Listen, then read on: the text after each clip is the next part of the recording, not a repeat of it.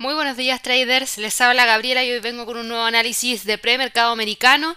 Ya estamos a miércoles 17 de junio, mitad de semana, son las 8.21 de la mañana en Nueva York y hemos tenido un sentimiento mixto dentro de los mercados el día de hoy.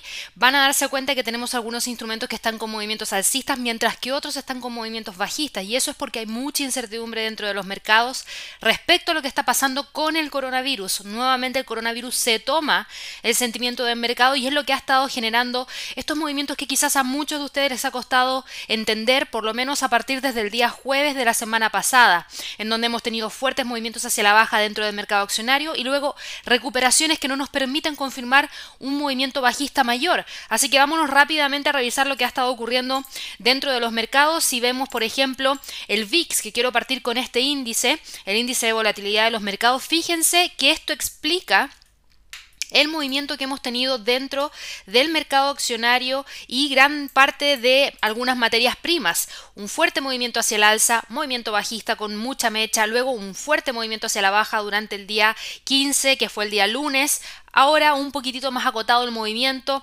pero de todas maneras esto es lo que ha generado esas fluctuaciones que en gran parte nos ha costado seguir. Así que, y me incluyo porque también he visto cómo el mercado accionario abre con movimientos bajistas y al final del día termina rebotando pero por completo y termina con una vela hacia el alza o viceversa. Parte muy alcista y luego termina con un sentimiento bajista. Así que me incluyo con eh, aquellos que no han podido encontrarle muy bien el movimiento a los principales índices y esto tiene que ver con dos razones puntuales por un lado tenemos noticias que se van conociendo todos los días respecto a los avances que hay dentro de las eh, vacunas que se van realizando en coronavirus. Hace un par de días atrás teníamos a la empresa Moderna que ya estaba comenzando su testeo final de la vacuna para saber si es que efectivamente tiene o no un buen resultado. Por otro lado, hoy día también hemos conocido que eh, la OMS celebraba los resultados de la dexametasona en pacientes graves con COVID-19 porque los ha ayudado en un ensayo clínico a... Eh, salvar la vida de los pacientes que están gravemente enfermos. Este es en una primera etapa y fue tan tajante eh, el resultado de este primer tratamiento que se ha demostrado que reduce la mortalidad en pacientes con COVID-19 que requieren oxígeno o apoyo de un ventilador, no así de aquellas personas que no lo requieren. Solamente se ha tratado de personas que están con oxígeno o con apoyo de un ventilador y eso ha demostrado que reduce la mortalidad, así que eso ha sido un muy buen avance, un muy buen descubrimiento. Eh, gran parte del mundo tiene acceso a la dexametasona y es bastante es de bajo costo, por ende se podría acceder para tratamientos con pacientes enfermos. Ahora, de toda manera, hay que esperar y ver qué es lo que ocurre con la entrega del ensayo final, porque entregaron solamente una parte del ensayo, dado que era un descubrimiento tan grande que tenían que comentarlo rápidamente. Y eso trajo un poquito de calma al mercado. Y eso es lo que ha hecho que también reduzca hoy día el VIX, eh, la volatilidad, que en este momento está en 33.1, cayendo un 1,69% en comparación a lo que vimos el día de ayer. Si miramos los índices accionarios, el Standard Poor's hoy día está con movimientos hacia el alza. Hemos tenido varias sesiones de trading ya cerrando hacia el alza, lo que habla que no se quebró la tendencia eh, perdón, alcista, sino que llegó a una corrección en torno a los 3.000 y desde ahí repuntó, ya ha repuntado ya en tres sesiones de trading consecutivas. Aquí muchos también pueden decir, ok, este movimiento hacia el alza igual causa un poco de temor. ¿Por qué? Porque hay mucha incertidumbre que está latente actualmente en el mercado y es correcto, pero todos los días estamos conociendo nuevas noticias. Por ejemplo, hoy día también conocimos que CureVac es una segunda empresa en ensayar una vacuna para el COVID-19 en Alemania. Tenemos a Moderna que está testeándola ya y la biotecnológica CureVac que no cotiza en bolsa se va a convertir en la segunda empresa en realizar ensayos en humanos de la vacuna experimental en el coronavirus en Alemania. Así que eso es bastante importante. Es el segundo en ser aprobado por el regulador de vacunas de Alemania. Y esto podría traer obviamente eh, bastantes noticias positivas, por decirlo así. La Organización Mundial de la Salud ya reconoce 11 vacunas experimentales contra el coronavirus que se están probando actualmente en seres humanos. Es una lista que ustedes pueden encontrar públicamente en la página de la Organización Mundial de la Salud. Y eh, vamos a ver si es que efectivamente le va bien a CureVac. El gobierno alemán reveló que eh, van a tomar una participación de un 23% en CureVac mediante una inyección de efectivo de 300 millones de euros para ver si es que efectivamente logran encontrar la vacuna lo más rápido posible. Así que eso también calma en cierta medida los mercados, pero el movimiento no es tan fuerte hacia el alza, ni vemos un impulso como el que vimos ayer, en donde el precio logró moverse más de un 1,61% en la sesión de trading del día de ayer. ¿Por qué? Porque por otro lado, tenemos información proveniente desde Suecia.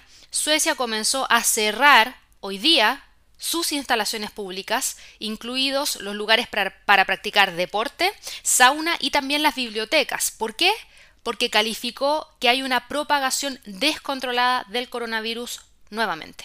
Y eso no es positivo, es una situación que eh, hace dos semanas tenían cero casos y ahora de la nada empiezan a tener una propagación descontrolada, lo que claramente advierte de una segunda ola en Europa a raíz de este desconfinamiento que al parecer no se está llevando a cabo de la mejor manera porque la gente no está tomando las precauciones y salen a la calle sin mascarillas, van a lugares donde hay mucha afluencia de público y esto ayuda a que el virus se vaya propagando. Así que vamos a ver qué es lo que pasa con el resto de los otros países de Europa, pero obviamente eso disminuye un poco el movimiento alcista que puedan tener los índices.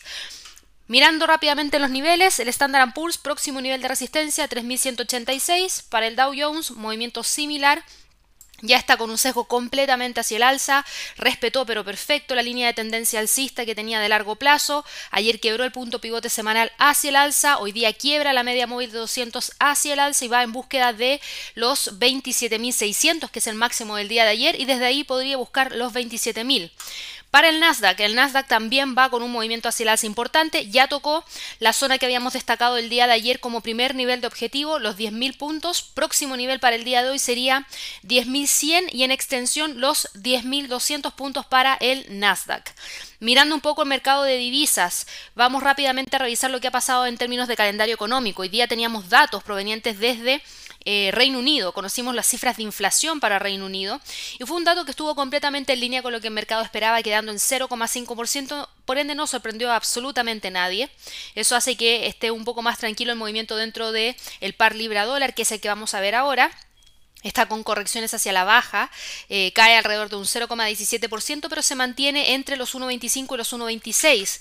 El tema está con Reino Unido que tienen que tener mucha precaución con el Brexit. Recuerden que este mes iban a retomar las conversaciones del Brexit y el gobierno alemán está instando a otros estados de la Unión Europea a prepararse para un Brexit sin un acuerdo. De nuevo volvemos a escuchar esta palabra, pero eh, según un documento interno que tiene Alemania, pone en duda el optimismo de Reino Unido sobre las posibilidades de un pacto temprano sobre sus futuros laces con el bloque.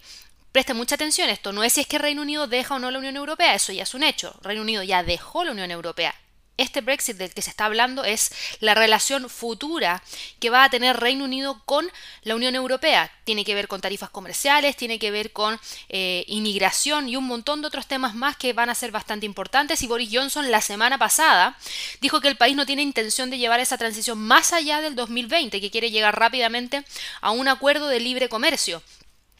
Pero el documento del gobierno alemán que se escribió el día lunes de esta semana y al que tuvo acceso Reuters, demostró que Alemania espera que las negociaciones duren un poquito más de tiempo y obviamente eh, por lo mismo podrían quizás llegar a no tener ningún acuerdo, por ende hay que prepararse para algún escenario que sea sin un acuerdo. Obviamente eso le pesa a la libra y es lo que está generando el movimiento bajista y los niveles hoy día son 1.26, 1.25. Para el euro dólar, el euro dólar cotiza en este momento por debajo del nivel de los 1.12,58 y va en búsqueda del nivel psicológico en los 1.12. El euro dólar ya quebró la zona de congestión en la cual se encontraba luego de haber quebrado la línea de tendencia alcista. Por ende, esto podría empezar a dar el comienzo de un movimiento hacia la baja mayor, siempre y cuando rompa los 1.12, que eso ya nos podría llevar a buscar los 1.11 con 66 y luego de eso los 1.11.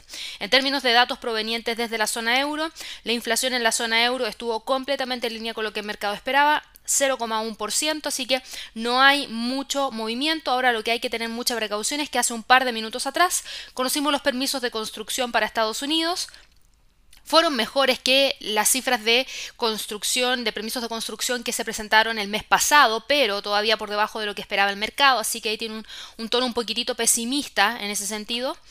Pero no es un tan mal dato. Para el resto de la sesión de trading del día de hoy se ve un mercado bastante tranquilo, mucho ojo con los datos que se van a conocer para Nueva Zelanda y para Australia. Ayer lo mencioné en un video en nuestro canal de YouTube, mucho ojo con la tasa de desempleo para Australia. Para el dólar frente al yen, el dólar frente al yen sigue exactamente igual, ya no me sorprende que siga igual, y en este momento cotiza en torno a los 107 con 32, eh, nivel de Fibonacci relevante, que eh, claramente lo tenemos ahí marcado en el gráfico, 107,32 y no voy a decir absolutamente nada más ya que sigue con las mismas condiciones técnicas que mencioné el día de ayer. Yéndonos rápidamente al mercado de materias primas, el petróleo lamentablemente no ha continuado con el movimiento hacia el alza, finalmente cerró entre los 39 y el punto pivote semanal en 37,10. Si nos vamos a un gráfico de una hora se van a dar cuenta que este instrumento quebró ya la línea de tendencia alcista. Ayer estábamos evaluando la posibilidad de un rebote en búsqueda nuevamente de los 39 que no ocurrió y el precio quebró la línea de tendencia hacia eh, el alza de corto plazo, lo llegó a los 37 y ahí se ha detenido y si se fijan está dentro de una zona que podríamos llamar zona de congestión para este instrumento que al parecer va a tratar de mantener y eso sería entre los 37 y los 39 a la espera de la publicación de los inventarios de la Agencia Internacional de Energía en Estados Unidos que se da a las 10.30 hora de Nueva York. Mucho ojo, quizás sigamos ese evento en vivo a través de nuestro canal de YouTube. Para el oro, el oro se encuentra en este momento cotizando en 1719 exactamente igual que lo que teníamos prácticamente el día de ayer, pero mucha atención porque el oro tiene una mayor tendencia hacia la baja que se ha estado manteniendo en las últimas sesiones de trading luego de que el día 11 de junio alcanzaron un máximo en torno a los 1744. Desde ahí ha tenido movimientos bajistas que se detienen en los 1719 y hoy día vamos a ver si es que efectivamente logra quebrar y si lo hace, próximo nivel de soporte nuevamente está en 1700. De lo contrario, desde ahí puede rebotar buscando nuevamente la línea de tendencia hacia la baja de corto plazo.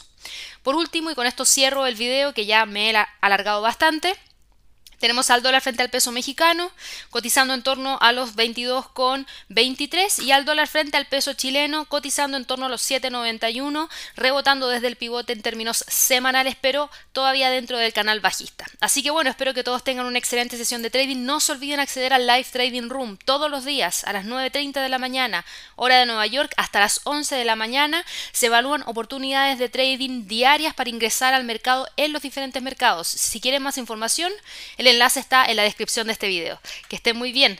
Nos vemos en un rato más con nuevos análisis de los mercados. Hasta luego.